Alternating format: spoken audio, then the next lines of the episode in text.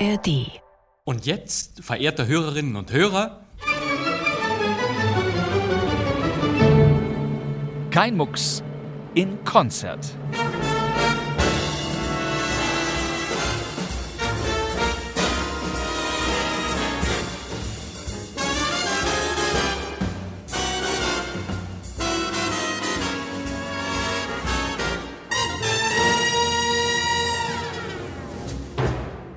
Herzlich willkommen. Hier ist kein Mucks mit Bastian Pastewka am Mikrofon. Und in dieser Ausgabe haben wir mal eine ganz besondere Überraschung für Sie. Eine Art vorgezogenes Neujahrskonzert.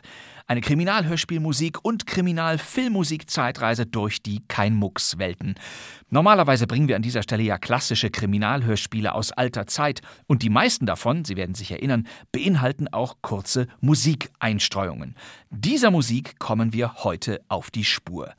Manche unserer Dampfradio-Schocker wurden durch die sorgfältig ausgewählten Musikschnipsel sogar besser und spannender. Sie wissen schon, Gisela, sie ist tot, pam pam pam oder so. Manche Titelthemen sind sogar bekannter geblieben als der eigentliche Krimi. Und viele dieser Musikintermezzi aus den Hörspielen, die wir in Kein Mucks erleben durften, stammten aus der Konserve, also zum Beispiel aus Soundtracks von bekannten Filmen.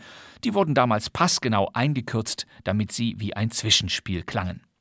Andere wiederum wurden seinerzeit extra für diese Radiokrimis und nur für sie komponiert. Und viele davon sogar speziell von den Unterhaltungsorchestern, den Big Bands oder den Sinfonieklangkörpern der jeweiligen Sendeanstalten eingespielt. Und wir haben Glück, dass es diese Orchester noch gibt und sich eines bereit erklärt hat, diese vielen Musiken, Titel, Themen und Krimi-Soundclips, die wir aus Kein Mucks oder dem Radio allgemein oder aus dem Fernsehen oder dem Kino kennen, noch einmal mit großem Besteck vor Publikum aufzuführen. Das Funkhausorchester des Westdeutschen Rundfunks. Freuen Sie sich auf Kein Mucks in Konzert, jetzt und hier. Viel Vergnügen.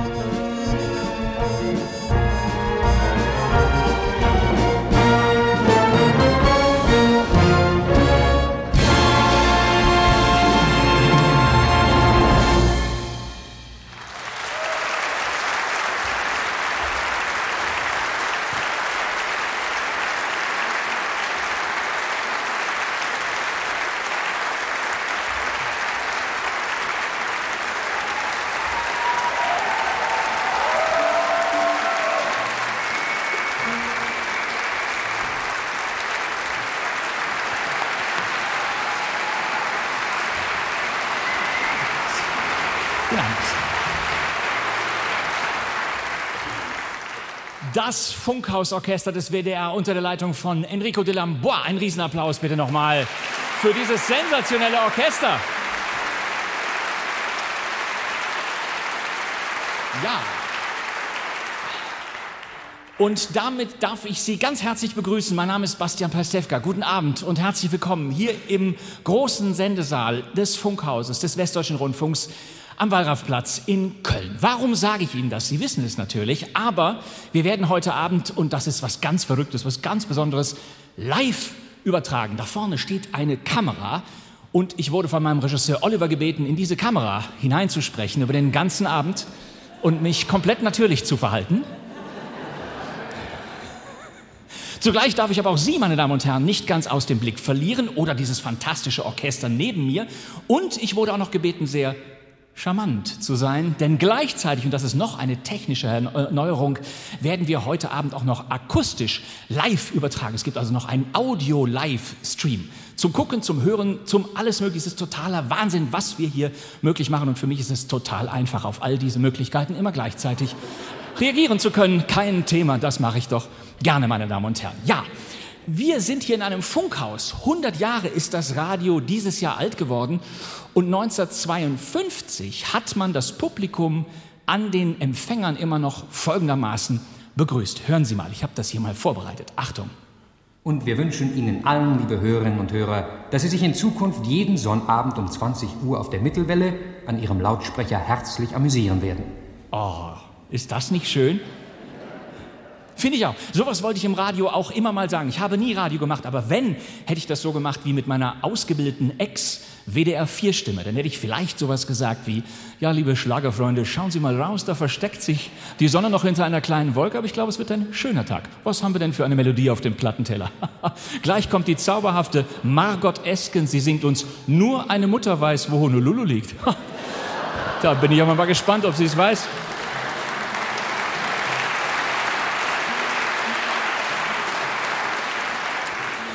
Und danach kommen Stefanie Hertel und Stefan Mross. Die beiden sind ja so verliebt. Sie singen uns, komm, blas mir mal die Wolken fort, Trompeten ist dein Lieblingssport. Diese Schlagertitel hat es gegeben, die habe ich mir nicht ausgedacht. Mm, mm, mm, sie können sie nachhören, es wird Ihnen vielleicht sogar gefallen. Ja, kein Mucks, kein Mucks heißt dieser Abend, kein Mucks in Konzert. Wir richten uns nach einem Podcast, den es gibt, den steht in der ARD Audiothek. Und in diesem Kein Mucks Podcast geht es ausschließlich um alte Kriminalhörspiele, um Fundstücke aus den Funkhäusern, Knisterkrimis in herrlichem Mono. Lustige Geschichten aus den 50er und 60er Jahren, harmloser Unterhaltungsunsinn. Aber er ist tatsächlich sehr, sehr schön und er ist sehr, sehr schön gealtert.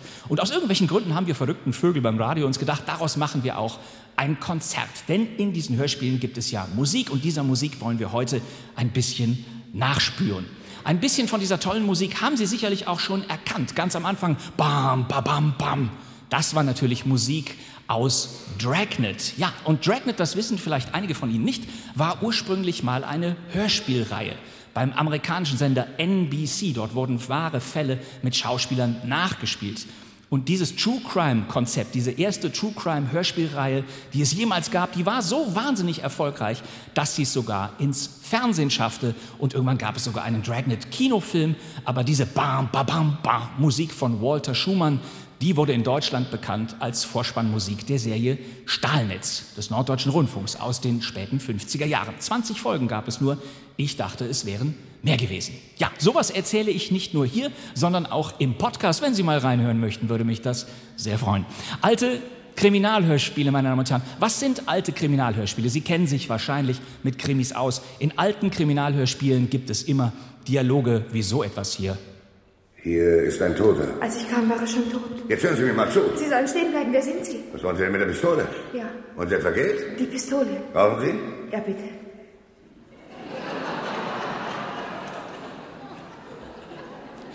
Mitunter wird es in alten Hörspielen auch immer sehr dramatisch. Haben Sie ihn gehasst? Ja. Sind Sie sicher? Nein. Warum denn nicht? Ne? Und es gibt, das ist immer das Allerwichtigste, sehr entschlossene, kernige Kommissare. Und die stellen Fragen wie, wo waren Sie gestern zwischen 19 und 20 Uhr? Wo waren Sie vorgestern zwischen 19 und 20 Uhr? Was sagt die Spurensicherung? Was sagt der Pathologe? Oder auch, haben Sie gestern Abend Obst verkauft? Ja, vollkommen richtig. Habe ich mich auch gefragt. Aber das ist ein äh, Radio Bremen Hörspiel von 1960 gewesen, aus dem dieser Satz kam. Und Obst, meine Damen und Herren, das wusste ich lange auch nicht. Obst war damals nur ein Synonym für Früchte. Ja, ich muss das auch nachschlagen. Nein, natürlich für Drogen, Sie haben vollkommen recht. Aber das wollen wir. Heute wollen wir aus dem Krimi so ein bisschen den Schrecken nehmen. Die zweite Musik, die wir eben gehört haben, ne, das war die Musik von Der Kommissar. Das haben Sie sicherlich auch erkannt. Eine Komposition von Herbert Jatschik für eine ZDF-Serie. Die begann, glaube ich, 1969 und sie wurde in Schwarz-Weiß gedreht, obwohl man Farbe schon konnte.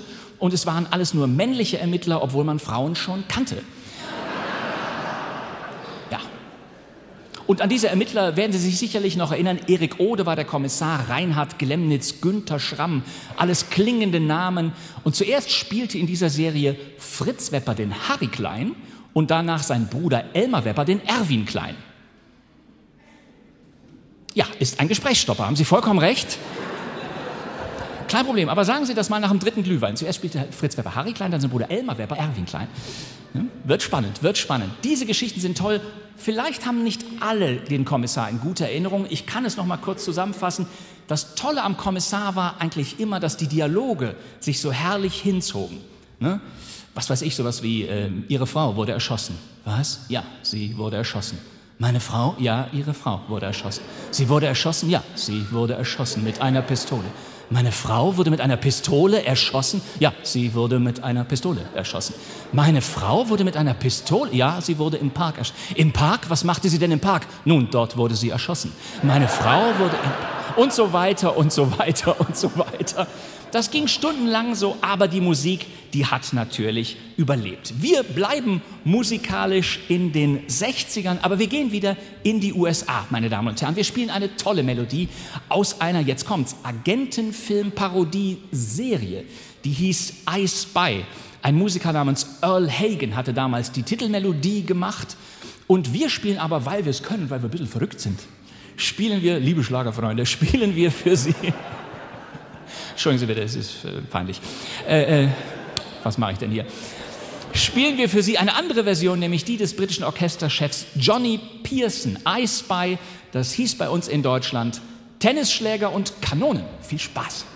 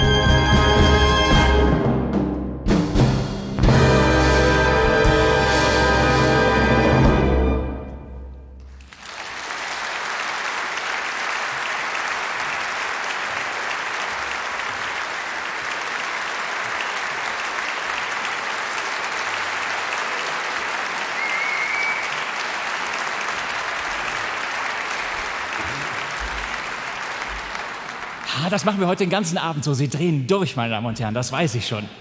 Ja, wir sind in einem Funkhaus, also gehen wir jetzt auch mal ins Radio. Früher gab es in diesem Hause immer ein Pausenzeichen. Und dann kam eine strenge Ansage. Guten Abend, meine Damen und Herren.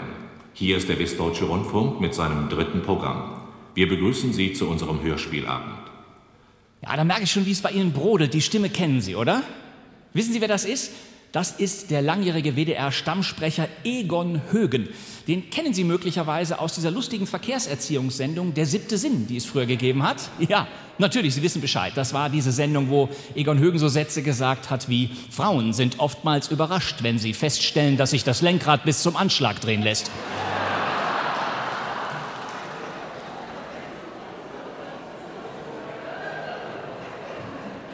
Sie müssen den Film dazu sehen.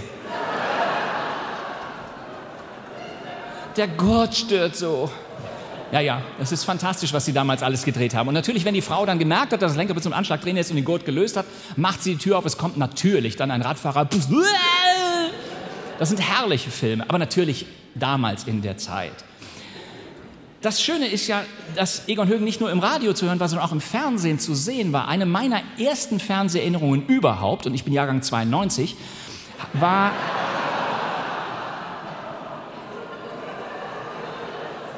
Aber es hätte sein können, oder?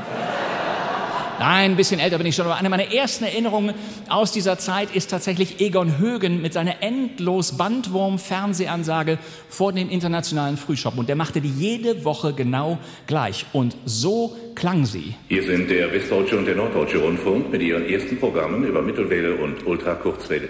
Angeschlossen sind das dritte Programm des Senders Freies Berlin, die vierte Hörfunkkette des Süddeutschen Rundfunks, die Deutsche Welle, der schweizerische Telefonrundspruch und das deutsche Fernsehen. Bums. Ist das nicht toll? Aber Entschuldigung, was bitte ist der Schweizer Telefonrundspruch? Konnte man da am Telefon in der Schweiz auch den WDR sehen oder wie geht das? Keine Ahnung. Aber Egon Högen war eine Sprecherlegende aus diesem Hause und deshalb durfte er natürlich auch die erlesensten Kriminalhörspiele ansagen. Das war der achte und letzte Teil des Kriminalhörspiels Paul Temple und der Fall Alex von Francis Durbridge. Und natürlich geht es jetzt hier um Paul Temple. Das war eine sehr beliebte und ewig lang laufende Hörspielreihe aus diesem Hause. Paul Temple und die Affäre Gregory startete 1949. Ein Brite namens Francis Durbridge hatte sich diese Geschichten ausgedacht. 13 Serien gab es, 13 Fälle, 11 sind erhalten und damit unglaubliche 86 Einzelfolgen. Und das hier ist Paul Temple, gespielt von René Deltgen. Hören Sie mal. Mein Name ist Temple, Paul Temple. Ich ziehe gewisse Erkundigungen ein und ich glaube, Sie können mir dabei helfen. Ja, es ging immer um irgendeinen Mörder, der so einen interessanten Decknamen hatte. Das waren alles Gentleman-Wahnsinnige. Ja, die hatten irgendwie immer Pseudonyme wie Madison, Curzon, Spencer, aber es hat sich natürlich immer jemand dahinter verborgen. Die Handlung war immer relativ kompliziert. Man konnte nicht allem gleichmäßig folgen. Speziell beim Fall Ferguson bin ich irgendwann ausgestiegen Hören Sie mal, oder vielleicht verstehen Sie diesen Ausschnitt hier. Wenn der Tote nicht Richard Ferguson ist, wer ist es dann und warum wurde er ermordet? Wenn Sie mich so fragen, warum wurde Richard Ferguson ermordet?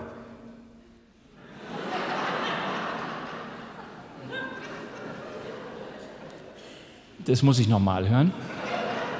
Wenn der Tote nicht Richard Ferguson ist, wer ist es dann und warum wurde er ermordet? Wenn Sie mich so fragen, warum wurde Richard Ferguson ermordet?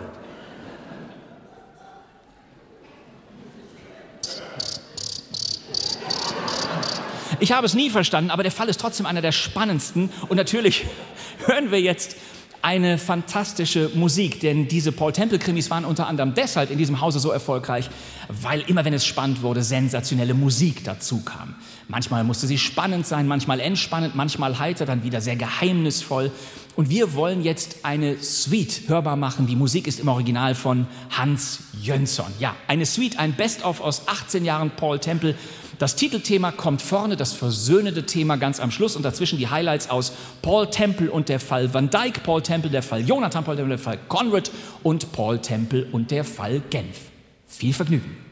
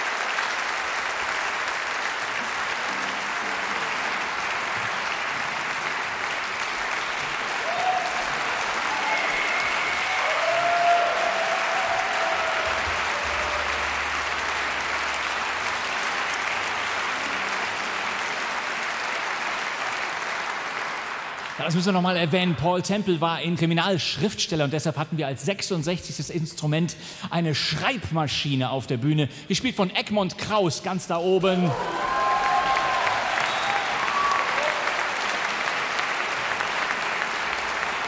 Yes! Ja, das war fantastische Musik von Hans Jönsson, von dem hören wir später noch etwas. Jeder einzelne Fall von Paul Temple bestand aus acht, manchmal zehn Hörspielfolgen. Jede war irgendwie 35 Minuten lang. Und das war eben die Zeit, als sich die Menschen gemeinsam vor dem Radio versammelten, um einem 35-minütigen Kriminalhörspiel zu lauschen. Das war ein gesellschaftliches Ereignis. Man hat sich fein gemacht, den Käseigel bereitgestellt und dann überlegt, ja, so mache ich heute noch so. Warum denn nicht? Manchmal passierte in diesen Paul Temple Geschichten aber auch original nichts, sondern man nahm sich viel Zeit für Hello und Goodbye und Drinks, speziell wenn Paul Temple und seine Frau Steve Besuch von Scotland Yard zu Hause hatten, namentlich Sir Graham Forbes, der Chef, oder auch Inspektor Vosper. Und so ungefähr klang das Ganze damals. Kommen Sie, Wasper. Guten Abend, Mrs. Temple. Guten Abend, Inspektor. Hallo, Temple. Schön, dass Sie wieder da sind. Hallo, Wasper. Guten Abend, Sir Graham. Hallo, Wasper. Kann ich Ihnen was anbieten, Inspektor? Ja, danke, im Augenblick nichts, Sir. Ich glaube, wir sagen gute Nacht, Wasper. Ja, bis morgen dann, Sir Graham. Wollen Sie wirklich nichts mehr trinken, Inspektor? Nein, wirklich nicht. Danke, Mr. Gute Temple. Nacht. Gute Nacht, Mrs. Temple. Gute Nacht, Inspektor. Gute Nacht, Sir Graham. Gute Nacht, Mr. Temple. Ja, also dann gute Nacht, Wasper. Warten Sie, ich bringe Sie hinaus. Gute Nacht, Äh, Inspektor. Gute Nacht, Mrs. Temple. So, na und jetzt bestehe ich darauf, Inspektor, dass Sie noch einen Schluck trinken, ja? Einen großen Whisky, Herr. Ich bin da. Ja, bitte, gerne. Warum denn nicht? Ja. Ja. Naja, aber in jeder zweiten Paul Temple-Folge, dann kam dann irgendwann unweigerlich die Action-Szene. Und Action im Hörspiel ist immer sehr besonders kompliziert darzustellen. Ich habe hier einen Ausschnitt von Paul Temple und der Fall Curzon aus dem Jahre 1951. Das war die Zeit, wo die Schauspieler in einem Hörspiel bei einer Action-Szene immer noch erklärt haben, was jetzt gerade alles passiert. Hören Sie mal, das klingt sehr skurril für heutige Ohren.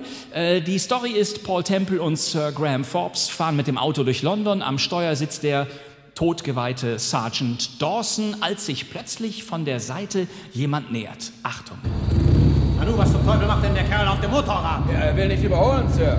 Ich habe ihm schon Zeichen gemacht. Also winken Sie doch nochmal. Sir Graham! Was denn? Sehen Sie, hat einen Revolver. Ein Revolver? Was will der Teufel mit einem Revolver? Warum sollte er denn? Großer Gott! Aufpassen, Dawson, er zielt auf Sie, Achtung! Tempel? Da hat ihn getroffen. Ist es gut gegangen? Nein, er ist getroffen. Fassen Sie das Steuerrad. Greifen Sie das Steuerrad, Sir Graham, schnell. Ich kann nicht an das Steuerrad herankommen, er ist darüber gefallen. Halten Sie das Rad im Himmels Willen, fassen Sie das Steuerrad, schnell. Wir fahren in das Schaufenster. Tempel! Dawson ist tot. Ist alles gut gegangen bei Ihnen? Ja, ja. Bei Ihnen? Ich bin mit der Schulter gegen die Rücklehne geschlagen. Aber das ist nicht so schlimm.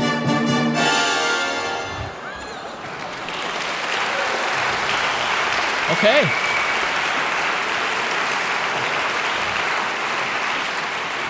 Ja. Sergeant Dawson ist tot, aber meiner Schulter geht's gut. Ja. Weiter geht's. Aber schon acht Folgen später ist dann Zeit für den Showdown des Falles. Alle Verdachtspersonen des Falles erscheinen zum gepflegten Drink am Abend und Paul präsentiert bei der finalen Cocktailparty den Oberschurken. Und so ungefähr klingt das dann immer. Einer unter uns hat Mary Gardner getötet. Und einer unter uns hat versucht, meine Frau zu ermorden. Ich muss sagen, mir reicht es schon. Immerhin hat er einen von uns als Mörder bezeichnet. Ganz richtig, Mrs. De Silva. Ja, aber wen? Das ist doch die Frage, wen? Ja, Mr. Temple, wen? Sie sagten eben, der Mann oder die Person, die Mary Gardner ermordet hat, befände sich hier in diesem Zimmer. Jawohl. Mit anderen Worten, Mr. X. Mit anderen Worten, Mr. X. Zum Donnerwetter! Warum sagen Sie nicht endlich klipp und klar, wer dieser Mr. X ist? Was sehen Sie mich denn so an? Ich sehe Sie ja gar nicht an, Tico. Pass auf! Zurück, weg von der Tür!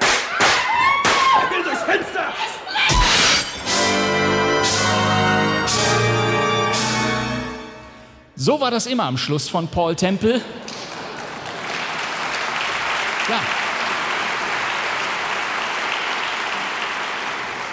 Der Schurke ist immer, immer, immer aus dem Fenster gesprungen.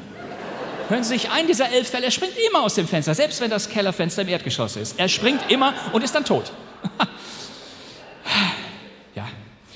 Aber diese Paul Temple-Serie war damals in den 50ern so erfolgreich, dass sich der Westdeutsche Rundfunk entschlossen hat, noch eine zweite erfolgreiche Hörspielserie aus England zu adaptieren. Und die hieß so. Inspektor Hornley auf der Spur. Heute, der Tod greift ein. Inspektor Hornley, das glaube ich ist ein vollkommen in Vergessenheit geratener Hörspieldetektiv. Es war ein Quizkommissar. Diese Hörspiele waren so aufgebaut, dass ein Hörspielfall szenisch vorgestellt wurde und man musste dann raten, wer ist der Täter und welchen Fehler hat er gemacht oder sie aber meistens waren es damals alles Männer.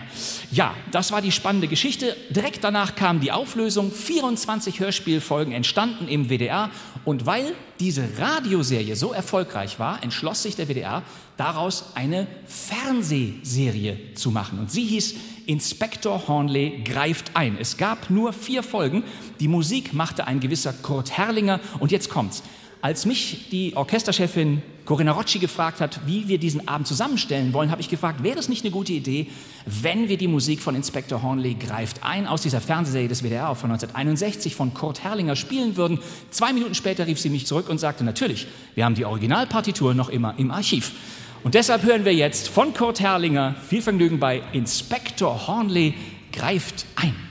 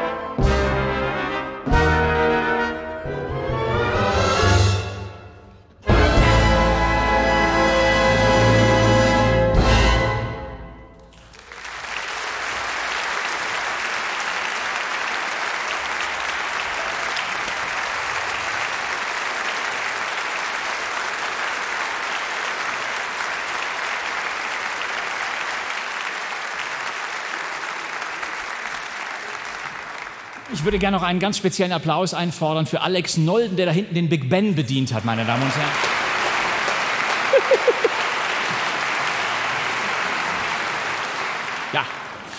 Das wahre Verbrechen ist doch, dass diese sensationelle Musik nur für vier Folgen eingesetzt worden ist, die vollkommen in Vergessenheit geraten sind. Es gibt eine Inspektor Hornley greift ein DVD, sie ist vergriffen. Sie kostet inzwischen, ich habe nachgeschaut, 64 Cent oder sowas. Die sind sehr, sehr gut investiert, auch wegen dieser sensationellen Musik. In England war Inspektor Hornley noch erfolgreicher und dann kam es irgendwann im Jahr 1960, hat dann auch der Bayerische Rundfunk seine eigene Inspektor Hornley Hörspielserie gemacht. In München entstand eine alternative Hornley-Serie zu der des Westdeutschen Rundfunks. Und ich sagte ja, sie wurde in München gemacht und ich glaube, so klang sie auch. Zumindest wenn man sich die einleitenden Moderationen des Regisseurs Walter Netzsch anhört. Ich würde sagen, das muss München sein. Was sagen Sie? Liebe Hörer, heute können Sie wieder zusammen mit Inspektor Hornley Detektiv spielen. Wie Sie wissen, sind diese Hörspiele so aufgebaut, dass jeder aufmerksame Zuhörer aufgrund der Aussagen und Indizien zu einem gewissen Zeitpunkt den Täter ermitteln kann. Ich würde sagen ja, oder? Aber so eine Stimme wie Walter Netz, die gibt es nicht mehr. Er macht es in der Pause, bevor die Auflösung kommt, immer noch mal spannend. Passen Sie auf. Haben Sie, meine Damen und Herren, herausgefunden, wer John Knowles ermordet hat? War es der junge Evans, der seine frühere Verlobte aus Eifersucht getötet hat? War es Colin, obwohl er, wie der Inspektor selbst zugegeben hat, keinen Grund zu dem Mord hatte? Oder war es jemand, den selbst der Inspektor noch nicht ernsthaft in Betracht gezogen hatte? Die alte Kantinenkellnerin Mrs. Murphy zum Beispiel, die die fragliche Joghurtflasche ja auf ihrem Teewagen hatte. Na, haben Sie die Lösung gefunden?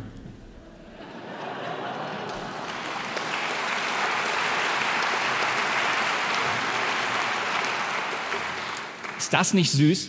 Das Lustige ist nur, dass die bayerischen Hörspielfans, zumindest wenn ich Walter Netz glauben kann, das Spielprinzip nicht wirklich begriffen haben. Wie gesagt, Hörspiel, Denkpause, Auflösung, Hörspiel, Denkpause, Auflösung. Aber offenbar haben viele Hörerinnen und Hörer damals an den BR geschrieben, weil sie glaubten, es besser zu wissen als der Kommissar, obwohl es gar nichts zu gewinnen gab. Sie haben immer hingeschrieben, weil sie sagen, nee, nee, es war doch jemand anders.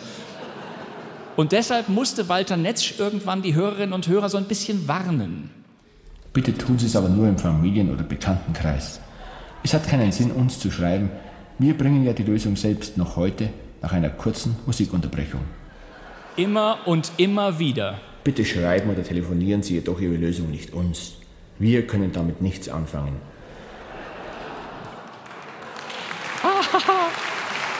ja. Ja, sollten Sie jetzt Lust bekommen haben, sich Inspektor Hornley Hörspiele mal ganz anzuhören, dann empfehle ich Ihnen den Podcast Kein Mucks. Wenn Sie Lust haben, dort finden Sie diese Hörspiele in der ARD Audiothek. Jeden Donnerstag kommt eine neue, neue Folge dazu. Und wenn Sie wollen, können wir uns dort auch wieder hören. Oh, ich fühle mich so billig. Ja, aber meine Damen und Herren, wir springen jetzt von München nach Hamburg. Hamburg war noch mal ein eigener Krimikosmos. Ab den späten 50er Jahren war Hamburg die führende True Crime Stadt Deutschlands. So hatte man den Eindruck. Stahlnetz wurde dort gedreht, haben wir eben schon erzählt. Es gab aber auch ganz viele andere Polizeifilme und Polizeiserien und so ungefähr klangen sie auch. Hier eine Ansage aus dem Jahre 1959 von dem Stammsprecher des Norddeutschen Rundfunks, Hans Daniel. Und da ist mir was aufgefallen, da würde ich Sie gleich mal fragen, was Sie da verstanden haben oder ob nur ich das gehört habe. Achtung, hier kommt's. Hamburg-Altona, St. Pauli. Populärstes Vergnügungsviertel in Deutschland. Bars, Tanzstilen, Cafés, Eckkneipen, Sittenfilme, Damenringkämpfe, Kamelreiten im Keller, schwarze Venus, weiße Venus, Venus zu Pferde. Die Reeperbahn mit hochtrabenden Lichtreklamen über drei oder vier Stockwerke hinweg. Ja, die Reeperbahn natürlich, Sündenfuhl Nummer eins. Aber sagen Sie mir noch eins. Was ist Kamelreiten im Keller? Sittenfilme, das habe ich gegoogelt. Da kommen schweinische Sachen bei raus. Aber als ich Kamelreiten im Keller eingegeben habe, kam nichts außer Kamele und Keller. Also haben die da damals diese lustigen Tiere? Ich weiß nicht, wie viele Höckerkamele haben. Wissen Sie das? Zwei? Oder nur eins? Eins. Sie sagen zwei. Bitte schön, das klären wir später. Ich weiß es gerade wirklich. Dromedare haben zwei, ne? Nee, die haben nur eins. Weiß ich. Ist ja einfach. Äh, halten Sie mich für blöd oder wie? So, warum werden Kamele in den Keller gebracht und dann wird da drin geritten? Also da setzt sich also auch noch jemand auf das Kamel, egal wie viele Höcker es hat.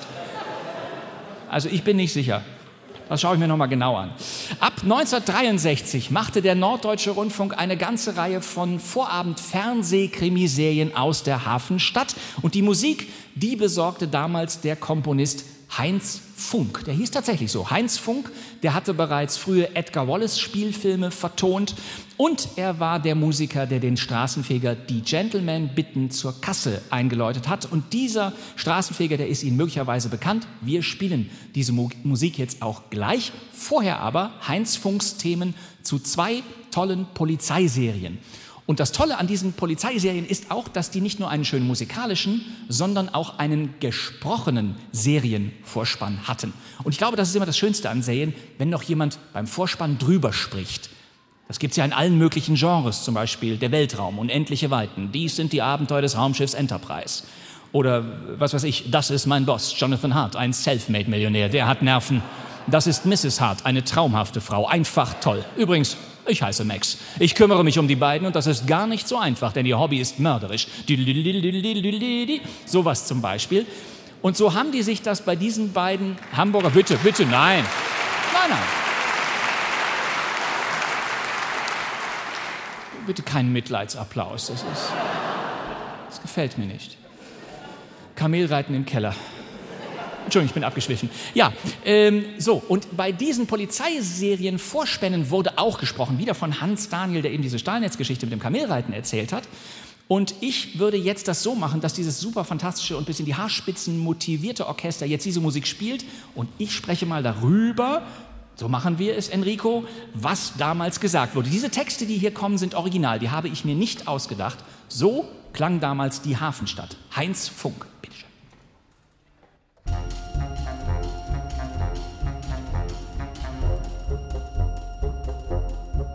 Schiffe, Werften, Menschen, Energie. Das ist die Hafenstadt. Heimat für Millionen. Hier kreuzen sich Schicksalswege aus aller Welt. Hier liegen Gut und Böse dicht beieinander, Tag und Nacht. Eine erfahrene Polizei wacht über die Sicherheit der Stadt und ihrer Menschen. Moderne Technik steht in ihren Diensten. In Zusammenarbeit mit der Hamburger Polizei entstand die Serie Hafenpolizei.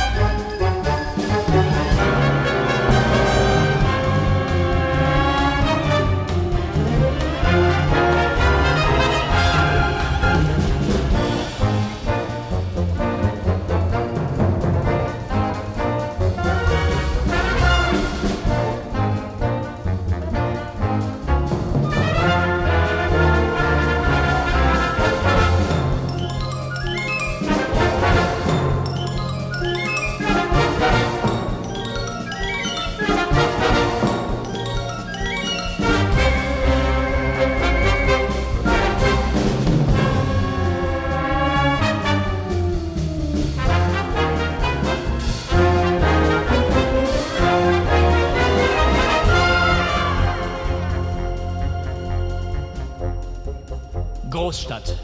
Menschen, Technik, Gefahr.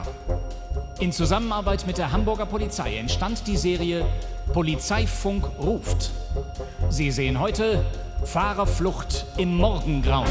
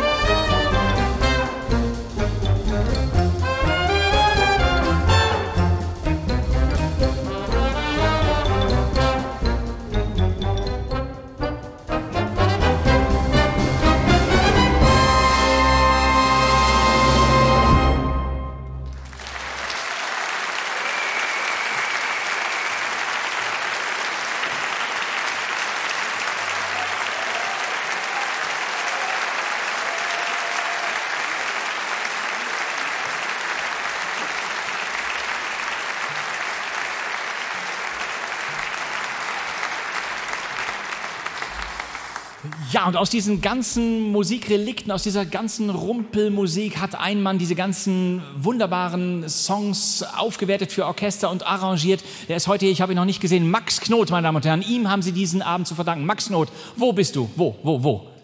Da, das ist der Mann, der das alles zusammengebunden hat.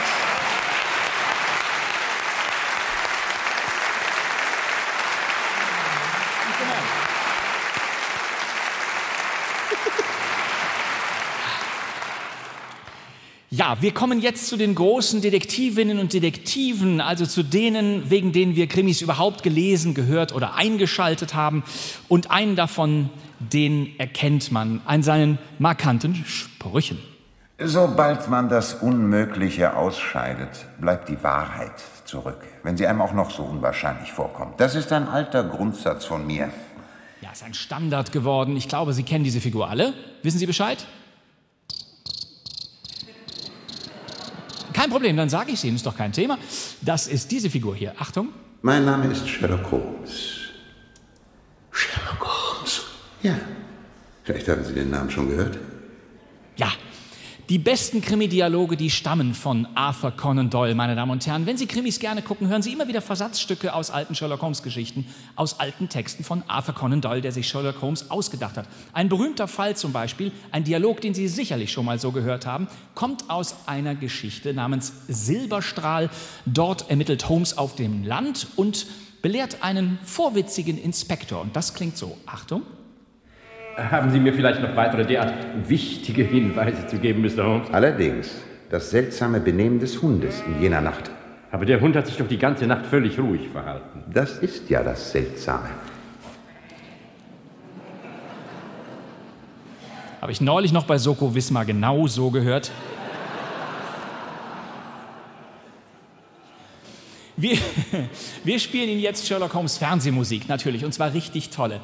Es gab in den 80er Jahren eine ITV-Fernsehserie mit einem Schauspieler namens Jeremy Brett. Der spielte damals Sherlock Holmes. Dieser Schauspieler wollte erst nicht für diese Fernsehserie zusagen, weil er Angst hatte, zu sehr auf die Rolle des Sherlock Holmes für immer festgelegt zu sein. Er hatte vorher in My Fair Lady in Krieg und Frieden mitgespielt. Aber er sagte zu, 41 Folgen später war er der Sherlock Holmes seiner Generation geworden. Die Serie war ungeheuer beliebt und Jeremy Brett hat diese Rolle privat nicht mehr losbekommen. Also der ist auch, wenn er nicht gedreht hat, die ganze Zeit mit so einer Meerschaumpfeife rumgelaufen, hat so einen Deerstalker auf und hat Sachen gesagt wie, sobald man das Unmögliche ausscheidet und so weiter und so weiter. Wahrscheinlich auf Englisch, so stelle ich es mir jedenfalls vor. Wir hören die Musik daraus von Patrick Gowers. Und natürlich war ja Holmes auch ein sehr begnadeter Geigespieler und diese Geige wird uns jetzt nahegebracht von Juraj Ciszmarowitsch, der da vorne sitzt, unser erster Konzertmeister. Und der wird diese Geige spielen und sie werden, sie werden, also sie werden erröten vor Freude. Ihnen wird die Gänsehaut durch den ganzen Körper gehen. Und danach hören wir die Musik zu der BBC-Serie Sherlock. Die kennen Sie wahrscheinlich. Das ist die Serie mit Benedict Cumberbatch und Martin Freeman. Die Musik daraus ist von David Arnold und Michael Price. Da wurden ja die Holmes-Geschichten von damals in die heutige Zeit verlegt. Also zweimal Sherlock Holmes.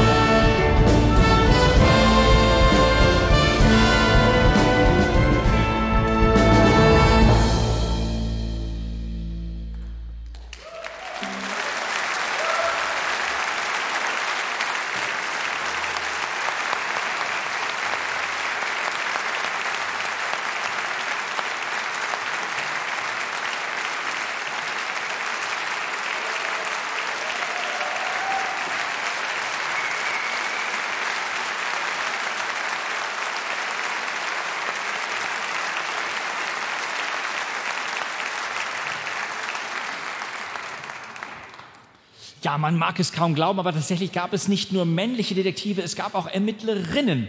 Eine zum Beispiel ist natürlich ganz bekannt. Miss Marple, glauben Sie nicht, dass Sie besser zur Polizei gehen und Inspektor Craddock mitteilen, was Sie belauscht haben und... Bitte, Mr. Stringer, seit dem Auftritt heute Morgen ziehe ich es vor, Inspektor Craddock nicht mehr zu erwähnen. Ja, das ist natürlich Miss Marple von Agatha Christie. 20 Kurzgeschichten schrieb sie ab 1927 und diese Stimmen stammen natürlich aus der deutschen Synchronfassung der Kinofilme mit Margaret Rutherford. Wie viele Filme mit Margaret Rutherford als Miss Marple hat es gegeben? Was würden Sie schätzen? Vier, das ist eine richtige Schätzung. Was ist denn mit Ihnen los? Vollkommen richtig. Vier. Brauchen wir gar nicht weiter zu raten. Ja, Ende des Abends. Schönen Abend. Tschüss. Es hat vier gegeben und nur einer basierte auf einer Miss Marple-Geschichte. Die anderen basierten auf Hercule Poirot-Geschichten von Agatha Christie und einer war absolut frei erfunden. Wir bringen ihn jetzt natürlich, weil wir es können weil wir Bock darauf haben und weil Sie es wünschen, ich spüre es, das fantastische Miss Marple-Theme von Rodden Goodwin aus dem Jahre 1961 und es erklang zum allerersten Mal in einem Film namens Murder She Said. Murder She Said, bitte merken, kommen wir gleich darauf zurück. Bei uns hieß dieser Film 16.50 Uhr ab Paddington. Viel Spaß.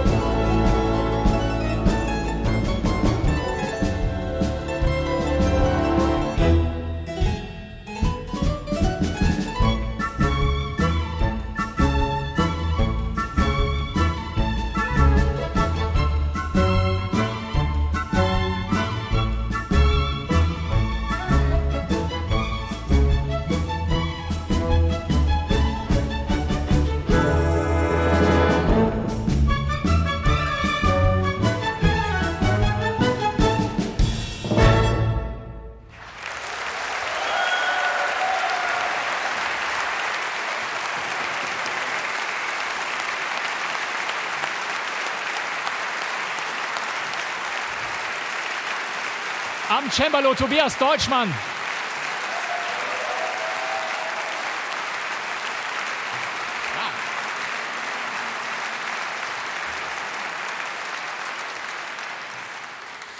Ja, es gab Murder She Said, das habe ich schon gesagt. Es gab aber auch Murder She Wrote. Das war eine amerikanische Fernsehserie mit einer auch cleveren Ermittlerin namens Jessica Fletcher. Eine US-Fernsehserie. Angela Lansbury hat damals diese Rolle gespielt. Wie viele Folgen gab es denn von ja, da wird nicht so schnell vier gerufen.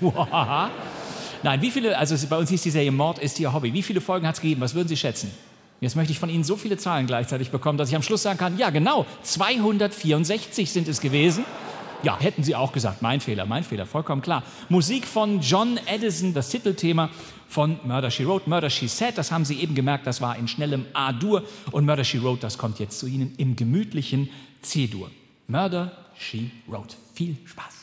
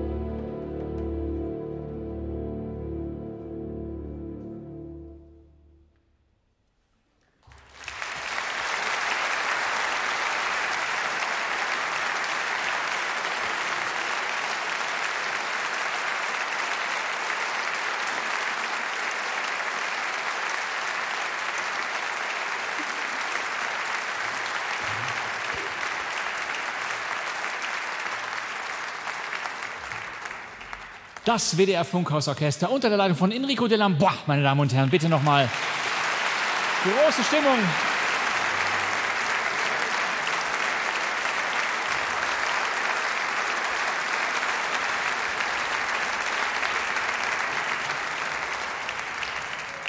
Sie wissen, Hörspiele, das waren sowas hier.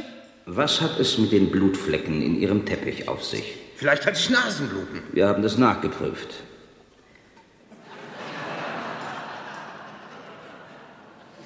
Oder sowas hier. Ich habe Luci Luca verhaftet. Wer ist das? Den verhafte ich immer. Ja, komm, scheißegal.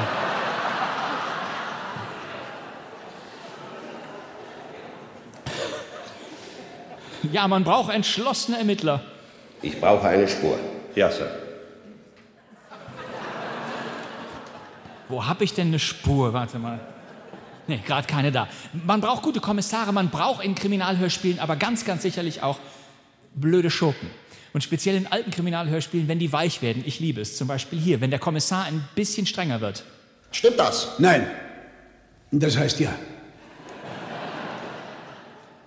Ich möchte einen Anwalt haben. Wen? Ich sage nichts. Ja, dann kriegst du auch keinen Anwalt. Ja, äh, wir sind in den frühen 60ern, in der Zeit, als die Hörspiele ins Fernsehen wechselten. Das war schon wieder Musik von Hans Jönsson. Der hatte die Francis Durbridge Radioserien fürs Radio gemacht, für den WDR und eben auch die Fernsehserien in den frühen 60ern. Und die hießen Das Halstuch und Tim Fraser. Das waren zwei WDR-Sechsteiler, natürlich noch in Schwarz-Weiß. Und damals wollten alle Menschen wissen, wer zur Hölle ist denn der Halstuchmörder? Diese Serien waren sogenannte Straßenfeger-Serien. Warum hießen sie so? Weil tatsächlich damals, wenn Tim Fraser oder das Halstuch im Fernsehen liefen, niemand auf den Straßen unterwegs war. Niemand ging in Konzerte, niemand ging ins Kino, niemand ging in die Theater, niemand ging in die Lokale. Und das wurde zum Problem, wie ein Radiobeitrag aus dem Süddeutschen Rundfunk erzählte damals. So hört sie 9 Uhr. Das Lokal Deutscher Kaiser verzeichnet einen einzigen Gast. Das Fernsehgerät steht in einem Privatzimmer. Und dort fanden wir, indes Tim Fraser mannhaft dem Schrecken entgegentrat, das Personal. Fernsehgelüste während der Arbeitszeit sind ein neuartiges Problem für die Wirtschaft. Eine kleine matte Glasscheibe triumphiert an diesem Abend über die Breitwandpracht der Filmpaläste. Ja, das war die Zeit, wo man noch Angst vor dem Fernsehen hatte. Jeden Abend, meine Damen und Herren, gibt sich ein Viertel der Bundesbevölkerung dem Fernsehen hin. 14 Millionen Menschen sind es im Durchschnitt. Der Bacillus des Fernsehfiebers verbreitet sich täglich weiter. Kulturkritiker überbieten sich in düsteren Prognosen. Vermassung heißt ihr monotoner Cassandra-Ruf. Ja. Aber alle diese Massen waren eben auch begeistert. Alle wollten wissen, wer ist der Halstuchmörder. Einer hat damals den Mörder vorab verraten, und zwar ein Komiker, ein Schauspieler, der Berliner Kabarettist Wolfgang Neuss. Der hatte in einem Berliner Boulevardblatt eine Anzeige geschaltet und da stand drin, gehen Sie nicht vor den Fernseher und schauen Sie das Halstuch, sondern kommen Sie ins Kino und schauen Sie sich meinen neuen Film an. Denn der Halstuchmörder, das ist doch klar, das ist doch in jedem Fall. So, und aus diesem Grund das war damals ein Skandal, wurde die ganze Sache ein bisschen knifflig für ihn. Wolfgang Neuss hatte die Wahl zwischen Margot Troger, Albert Liefen, Horst Tappert, Dieter Borsche, Helmut Lange und Erwin Linder. Und er hat auf den richtigen getippt, aber er hat gar nicht geraten. Er hat es tatsächlich gewusst. Wolfgang Neuss hat später in einem Interview erzählt, dass seine Mutter ihm den Halstuchmörder verraten hat. Warum? Die Mutter wiederum hatte zufällig dieselbe Masseurin wie. Und eben dieser hat der Masseurin von Wolfgang Neuss Mutter erzählt, dass er also den Halstuchmörder gespielt hat. Ja, ein Riesenskandal damals. Der Kommissar aus dem Halstuch allerdings, das war der Schauspieler Heinz Drache und der wurde durch die Halstuch-Fernsehserie zum Star und durfte sofort aufschließen zu einer großen deutschen Krimi-Kino-Serie. Und ich glaube, ich weiß, dass Sie jetzt schon wissen, dass ich weiß, dass Sie wissen, dass Sie wissen, wovon ich spreche. Wenn Sie diesen Satz verstanden haben, ist mit Ihnen etwas nicht in Ordnung. Es tut mir sehr leid. Aber diese Kinokrimiserie, mein Gott, die begann so.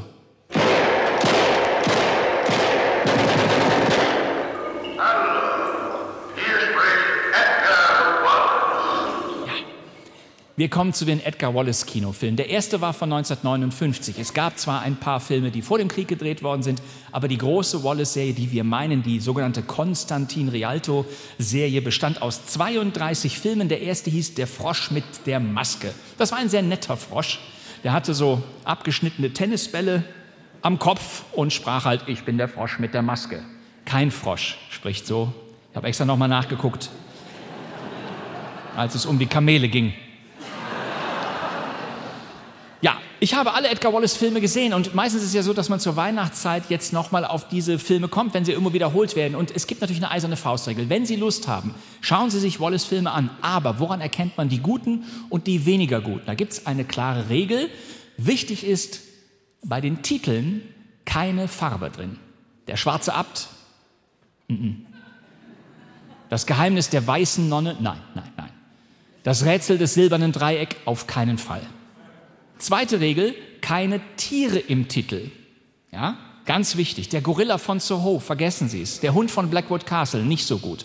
Der Fluch der gelben Schlange, doppelt falsch. Und die dritte Faustregel, keine Türen im Titel. Die Tür mit den sieben Schlössern, kein guter Edgar Wallace-Film.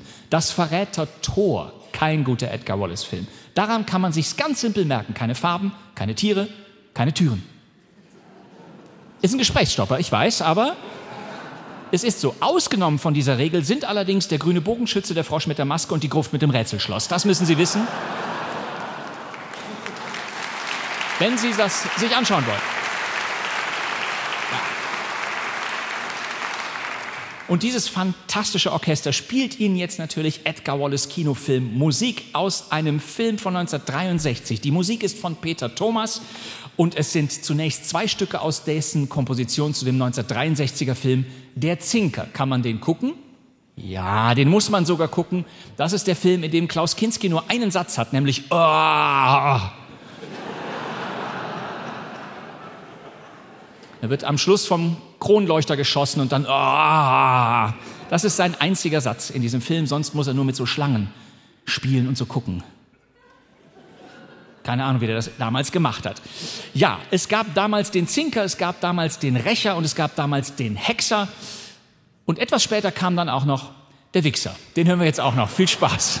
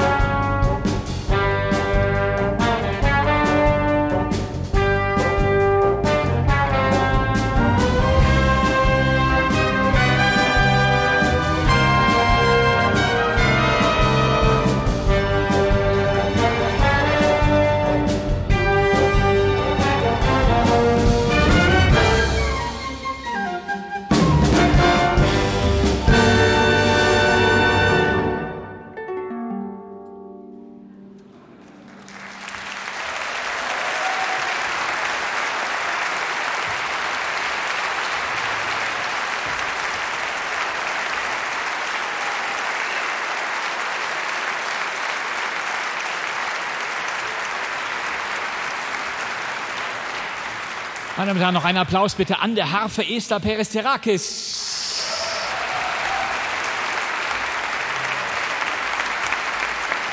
Ja. Ja, das letzte war natürlich Musik aus keinem Edgar Wallace-Film, sondern aus einer albernen pubertären Klamotte aus dem Jahre 2004 von 69ers Club. Ja, es gab den Zinker, den Hexer, den Mönch mit der Peitsche, den Buckligen von Soho.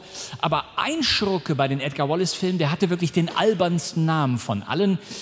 Und zwar ist das derjenige, der im Fälscher von London der Schurke war. Das war gar nicht der Fälscher von London, sondern dieser Schurke hieß, halten Sie sich fest, der hieß der Gerissene. Die ganze Zeit sind die in diesem Film, wer ist der Gerissene? Ich weiß es nicht. Wer könnte der Gerissene sein? Ich weiß es doch nicht. Aber tatsächlich war die Werbung, der Trailer für der Fälscher von London damals auch schon so drauf. Hören Sie mal, hier ist es. Ein gerissener Fälscher hält eine Stadt in Atem. Er versteht es meisterhaft, alle Spuren von sich auf andere abzulenken. Wer ist der Fälscher, der vor keinem Verbrechen zurückschreckt? Nur Werkzeug? Mörder oder Wahnsinniger? Die Wallace-Welle wogt weiter. Lassen Sie sich von ihr mitreißen. Entspannen Sie sich durch Hochspannung. Der Fälscher von London ist ein gutes Rezept dafür. Entspannen Sie sich durch Hochspannung. Kann man den Fälscher von London gucken? Ja, so will ich sie. Wunderbar. Genau, so machen wir das. Die 60er sind vorüber und jetzt kommen auf einmal, Sie können es kaum glauben, die 70er Jahre. Und die 70er Jahre, die mussten plötzlich Action bringen. Ja, da war es vorbei mit Schurken wie die seltsame Gräfin, der Frosch mit der Maske oder der Mann mit dem Glasauge. Nein, nein. In den 70ern hatte sich so richtig die Power bereit gemacht. Es waren viele Fernsehserien, die nach Deutschland schwappten und die mussten Action halten und Spannung und fliegende Autos und sowas alles. Und dazu musste natürlich auch der richtige Soundtrack her. Mitte der 70er Jahre hatte sich in der DDR eine Polizeiserie längst etabliert und das lag auch am knackigen Soundtrack von Hartmut Bersing. Und diese Serie, die hatte zunächst ganz viele Vorspänne und hier kommt sein erstes wiederkehrendes Titelthema dieser Kriminalfilmreihe, die es auch heute noch gibt. Sie hören das Titelthema zu Polizeiruf 110, atemberaubend spannend.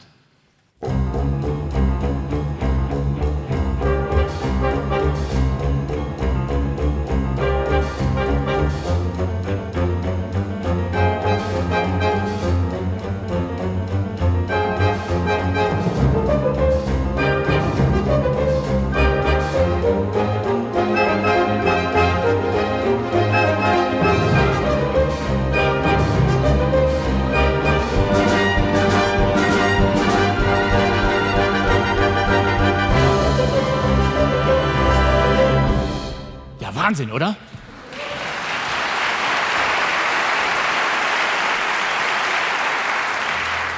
Und noch ein bisschen mehr Tempo, noch ein bisschen mehr Kraft war in einer Musik aus derselben Zeit, Mitte der 70er Jahre, aber aus den USA kommend. Eine Musik von Pat Williams zu The Streets of San Francisco, die Straßen von San Francisco. Unglaubliche Power. Achtung.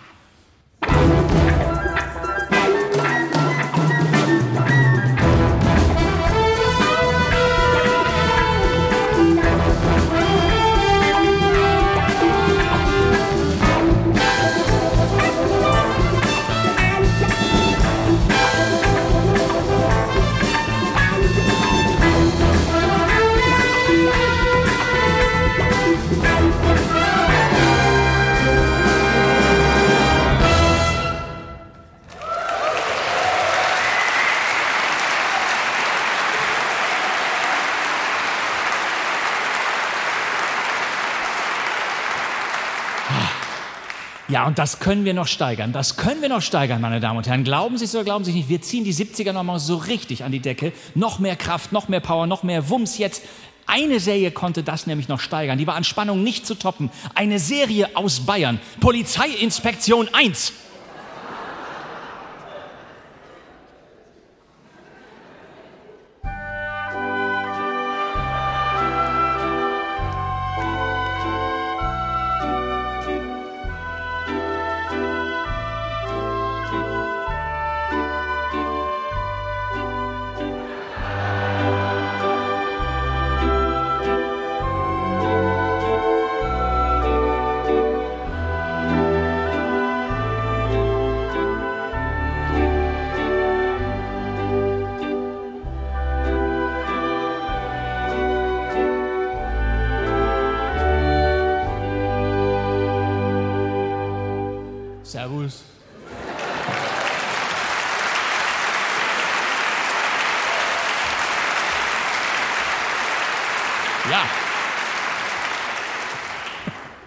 Polizeiinspektion 1, das hat es halt ja gegeben, war eine Serie mit Bruni Löbel und Walter Sedelmeier. Und ich habe immer die Folge gesehen, wo die fragen, meine, wie sie den Taschendieb in der U-Bahn gefangen Das ist wahnsinnig spannend. Ich habe neulich wieder einen bayerischen Rundfunk gehört, hat einer gesagt, liebe Freunde, es ist wieder Weihnachten, damit ist Zeit für das Lied von Chris Ria Driving Home for Christmas.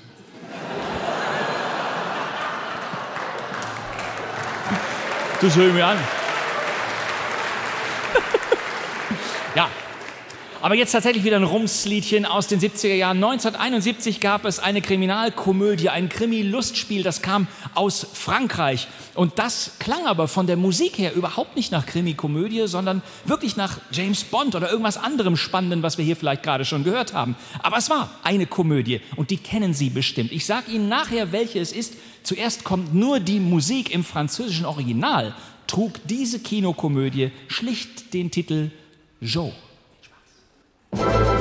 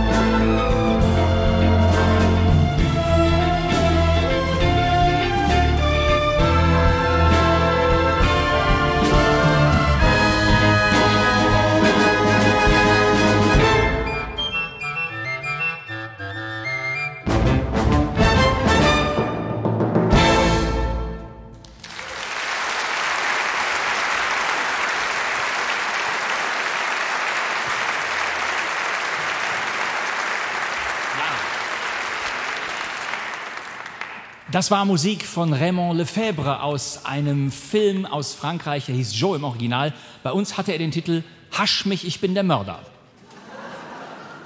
Ja, das sind schöne Filmtitel. Es gibt einfach wunderbare Filmtitel.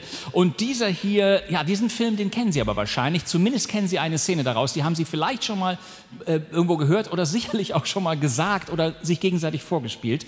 Wir haben etwas sehr Merkwürdiges aufzuklären. Etwas sehr Merkwürdiges? Stellen Sie sich vor, Monsieur Joe war ein Erpresser. Nein. Doch. Oh. Und wir haben bei Ihnen eine Liste der Leute gefunden, die von ihm erpresst worden sind. Nein. Doch. Oh. Und ich bin heute hier, weil Sie auf dieser Liste stehen. Ich? Sie. Nein. Doch. Oh. Das haben Sie schon mal gesagt, ne? Das glaube ich auch. Ja, genau, das war Louis de Finesse in dem Film Joe, hasch mich, ich bin der Mörder. Man konnte es nicht merken, aber dieser Film lief, glaube ich, in den 80ern gefühlt jeden Samstag als ZDF-Wunschfilm der Woche. Wer immer das noch kennt. Und ich habe immer für Louis de Finesse-Filme angerufen. Äh, Louis de Finesse-Filme hatten äh, bis zu sieben verschiedene Titel tatsächlich. Es war immer der gleiche Film, aber in den 70er Jahren wollte man die Leute verwirren und immer wieder ins Kino schicken. Und es kam immer der gleiche Film, aber unter einem anderen Titel. Ne? Also Balduin der Sonntagsfahrer hieß auch Oscar der Zickzackfahrer zum Beispiel. Oder Le Grand Restaurant, keine Ahnung, was das bedeutet, lief in Deutschland als Oscar hat die Hosen voll, Louis der Spaghetti-Koch und scharfe Kurven für Madame. Scharfe Kurven für Madame, keine Ahnung. Balduin das Nachtgespenst lief auch als Oscar lässt das Sausen nicht oder ein Giftswerk macht Rabatz. Es war immer der gleiche Film. Balduin der Ferienschreck, mein Favoritentitel, lief auch als Der Brausekopf mit den Sausebeinen. Wenn Sie abends ins Kino gehen und noch nicht wissen, welchen Film Sie gucken wollen, gehen Sie dann, weißt du was, wir gehen einfach in der Brausekopf mit den Sausebeinen. Ich kann es mir nicht vorstellen. Ich kann es mir nicht vorstellen. Aber wahrscheinlich war es doch. Nein, doch. Oh. Ja, wir springen aus den 70ern jetzt in die 80er Jahre. 1982 gab es eine sehr verrückte Polizeiserie in den USA, die hieß Police Squad. Und die war kein großer Erfolg. Es gab nur sechs Folgen und sie zeigten die Abenteuer eines ja, Polizisten namens Frank Drabin. Aber die drei Regisseure dieser Serie entschieden, obwohl sie ganz schnell eingestellt worden war, acht Jahre später, nein, sechs Jahre später, nochmal einen Kinofilm aus dem Stoff zu machen. Und dieser Kinofilm hieß The Naked Gun, bei uns die nackte Kanone. Jetzt wissen Sie natürlich schon Bescheid. Ich glaube, Sie wussten es auch schon. Es ist der Frank Drabin, der bescheuerte Lieutenant. Sie wissen schon. Zigarette? Ja, das ist eine. Der Vogel ist das gewesen. Kubaner? Nein, halb ihre. Meine Mutter stammt aus Wales. Ich fand das sensationell, was da immer stattgefunden hat. Die Serie war sehr komisch. Drei nackte Kanonenfilme kamen und die waren noch gnadenloser. Und die Musik zu Police Squad und zu Naked Gun, die komponierte ein gewisser Ira Newborn. Und jetzt kommt's. Der lieh sich aber eigentlich diese Musik von der Serie, die Police Squad meinte in der Parodie, nämlich von der Serie M Squad, eine ernst gemeinte Cop-Serie aus den USA, aus den späten 50er Jahren mit Lee Marvin M-Squad hieß in Deutschland, in der deutschen Synchronfassung, Dezernat M. Da gab es eine Musik von Stanley Wilson bzw. Count Basie und Ira Newborn hat sich gedacht, Moment, wenn wir schon diese Serie parodieren, dann müssen wir auch in der Musik so ähnlich klingen wie das Original.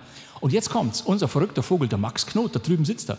Der hat sich was ausgedacht. Der hat sich nämlich überlegt, er verbindet, er, ich, äh, verknotet hätte ich was gesagt. Mache ich nicht? Nein, nein, Entschuldigung, das ist eine ganz miese Pointe. Es ist wirklich jetzt, es ist nicht die Stunde.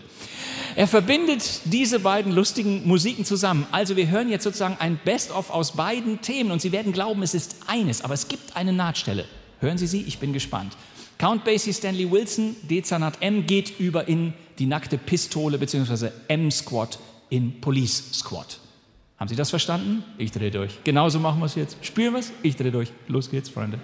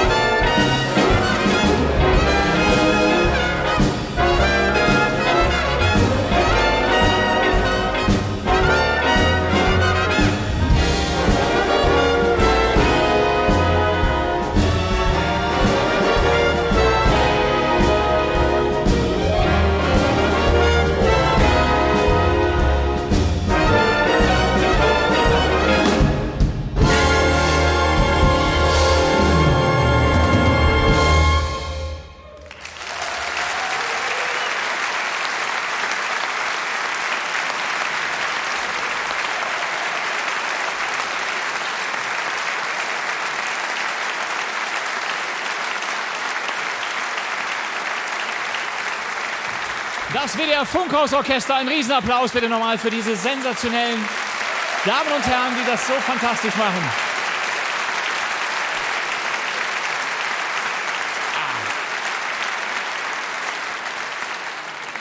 Ja, fantastisch. Frank Drabin, Sie erinnern sich, das war dieser Cop hier. Wilma, ich verspreche dir, welches Schwein das auch immer getan hat, kein Mann von unserer Truppe wird auch nur eine Minute ruhen, bis wir ihn hinter Gittern haben. Jetzt lass uns ein Häppchen essen gehen. Ja. Kennen Sie diese sensationelle Szene aus Police Squad? Ich liebe sie wirklich sehr. Das ist die Stelle, wo Frank Drabin und sein Boss Ed eine Kassiererin von einer Bank verhören. Diese Kassiererin hat in Notwehr einen Bankräuber erschossen. Und der heißt dummerweise Zweimann. Ihr Chef heißt Jim und mit Nachnamen Fallen. Dieses Gespräch klingt so. Wo waren Sie, als das alles passiert? Ich saß hier am Schreibtisch und arbeitete. Und wann haben Sie gemerkt, dass da was nicht stimmt? Als ich den Schuss hörte, da drehte ich mich um und sah Jim fallen. Jim ist der Kassierer, Frank. Jim Fallen. Nein, Jim Johnson. Und wer ist Jim Fallen? Jims Vorgesetzter, Frank. Der hatte eine Erkältung, darum musste Jim einspringen. Einspringen? Ja, Harry einspringen, das ist der Nachtwächter hier. Jetzt komme ich nicht mehr durch. Zwei Mann kamen, erschoss den Kassierer und Jim Fallen? Nein, er erschoss nur den Kassierer. Jim Johnson. Fallen ist ja krank. Also er erschoss den Kassierer und Sie erschossen zwei Mann. Nein, ich habe nur einen Mann erschossen. Zwei Mann ist der Räuber. Ja, dann habe ich zwei Mann erschossen. Dann sieht das alles ganz anders aus. Nein, ich habe zwei Mann erschossen, nachdem ich Jim fallen sah. Sie haben zwei Mann und Jim Fallen erschossen? Nein, als ich Jim fallen sah, habe ich zwei Mann erschossen. Sie hat zwei Mann erschossen? Nein, einen. Einen ist der Inhaber einer Reifenfabrik, Frank. Okay. Sie sahen Jim fallen und erschossen zwei Mann. Nein, einen. Hm. Es ist jetzt klar, wie es war. Oh, Wies kann es nicht gewesen sein. Der kommt nicht vor Freitag. Sam Freitag, er ist der Chef der Firma, Frank. Nochmals vielen Dank, Miss Decker. Es geht Stunden so. Ich liebe das. Ja. Ja, ich glaube, Frank Drabin war sicherlich nicht der beste Detektiv seiner Zeit, aber ein anderer, der war es. Über den haben wir noch gar nicht gesprochen. Neben Sherlock Holmes ist er, glaube ich, einer der besonderen, der herausragenden männlichen und jetzt wieder ernst gemeinten Detektive. Und das ist dieser hier. Sie wissen doch, wer ich bin. Monsieur Poirot ist ein Detektiv. Warum sagen Sie ihr nicht, dass ich größter Detektiv aller Zeiten bin? Unübertroffen, der größte, der jemals gelebt hat. Das ist natürlich Hercule Poirot, ein Privatdetektiv mit Allüren, aber mit perfekter Beobachtungsgabe. Das Spiel ist aus. Ich, Hercule Poirot, bin mir nun völlig darüber im Klaren, wer der Mörder von Madame Doyle und Madame Otterborn ist. Ja, mal hat er einen Akzent im Deutschen, mal hat er keinen. Aber woher kam Hercule Poirot eigentlich? Wissen Sie das? Sie verfluchter französischer Schnüffler. Belgischer. Belgischer Schnüffler, wenn ich bitten dürfte. Natürlich wurde Hercule Poirot ebenfalls von Agatha Christie erfunden. Die hat sich ja auch Miss Marple ausgedacht. Ab 1920 entstanden Poirot-Geschichten in 33 Romanen und ungefähr noch einmal so vielen Kurzgeschichten. Wir sind am Ende dieses Konzertes und spielen jetzt zum Schluss Highlights aus Poirot-Verfilmungen. Mord im Orient Express. Das wurde der berühmteste Fall. Dort geht es um einen Kriminellen, der in seinem Abteil tot aufgefunden wird. Die Vorlage ist mehrfach verfilmt worden, zuletzt 2017 von Kenneth Brenner und zuerst erstaunlicherweise 1955 in Deutschland in einer vollkommen verloren gegangenen und vergessen gegangenen Serie namens Die Galerie der großen Detektive. Nie gehört. Die meiner Ansicht nach, jetzt wird es ein bisschen persönlich, beste Verfilmung, die kommt aus England, aus dem Fernsehen von ITV. Der Schauspieler David Suchet der hat den Weltrekord aufgestellt. Der war tatsächlich immer Hercule Poirot in einer Serie, Agatha Christie's Poirot, die zwischen 1989 und 2013 gelaufen ist. Und er hat es geschafft, den kompletten Christie-Kanon in dieser Figur zu verfilmen. Ja. Und irgendwann war dann eben auch Mord im Orient Express an der Reihe. Das war im Jahr 2009. Und die Musik von Christian Hansen, die wir jetzt gleich hören, die zeigt den Kampf des belgischen Detektivs mit sich selbst, denn er hat am Ende die Täter entlarvt und muss nun mit sich ausmachen, ob er sie laufen lässt oder nicht. Denn er kann ihre Motive letztlich doch verstehen. Das werden wir musikalisch erkennen. Wir hören, wie der Zug rattert aber zugleich auch Hercule Poirots Gedanken. Und danach lassen wir den Zug dann wirklich abfahren zum Schluss. Dann kommt die Musik aus der ersten Kinoverfilmung von Mord im Orient Express von 1974. Ein Regisseur namens Sidney Lumet hatte sie gemacht. Er besetzte Albert Finney mit Hercule Poirot und hatte dazu noch Stars wie Sean Connery, Michael York, Jacqueline Bisset, Lauren Bacall, Ingrid Bergman, Vanessa Redgrave, Anthony Perkins und, und, und. Diese Musik stammt von Richard Rodney Bennett. Die hören wir gleich. Vorher möchte ich mich bei Ihnen sehr, sehr herzlich bedanken für diesen fantastischen Abend. Es war großartig. Danke an alle Beteiligten vor und hinter den Kameras, an den Lautsprechern, wo immer Sie uns zugeschaut haben, zugehört haben. Herzlichen Dank. Es spielt für Sie jetzt noch einmal das Funkhausorchester des Westdeutschen Rundfunks unter der Leitung von Enrico de Lambois. Mord im Orient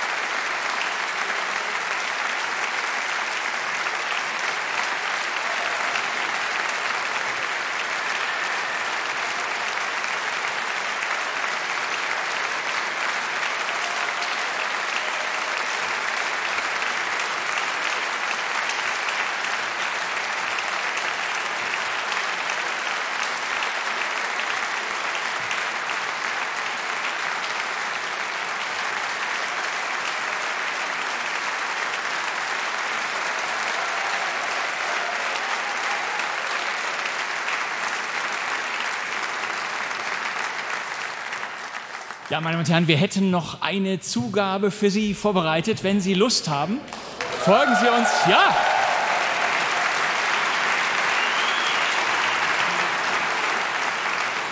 Dieses sensationelle Orchester, das WDR Funkhausorchester unter Leitung von Enrico Delambois. Bitte nochmal einen Riesenapplaus für diese fantastischen Abend, meine Damen und Herren. Noch einmal, bevor es zu Ende geht, noch einmal. So. Genau. Und zum Schluss, zum Schluss jetzt noch das Thema aus. Der große Blonde mit dem schwarzen Schuh. Viel Spaß.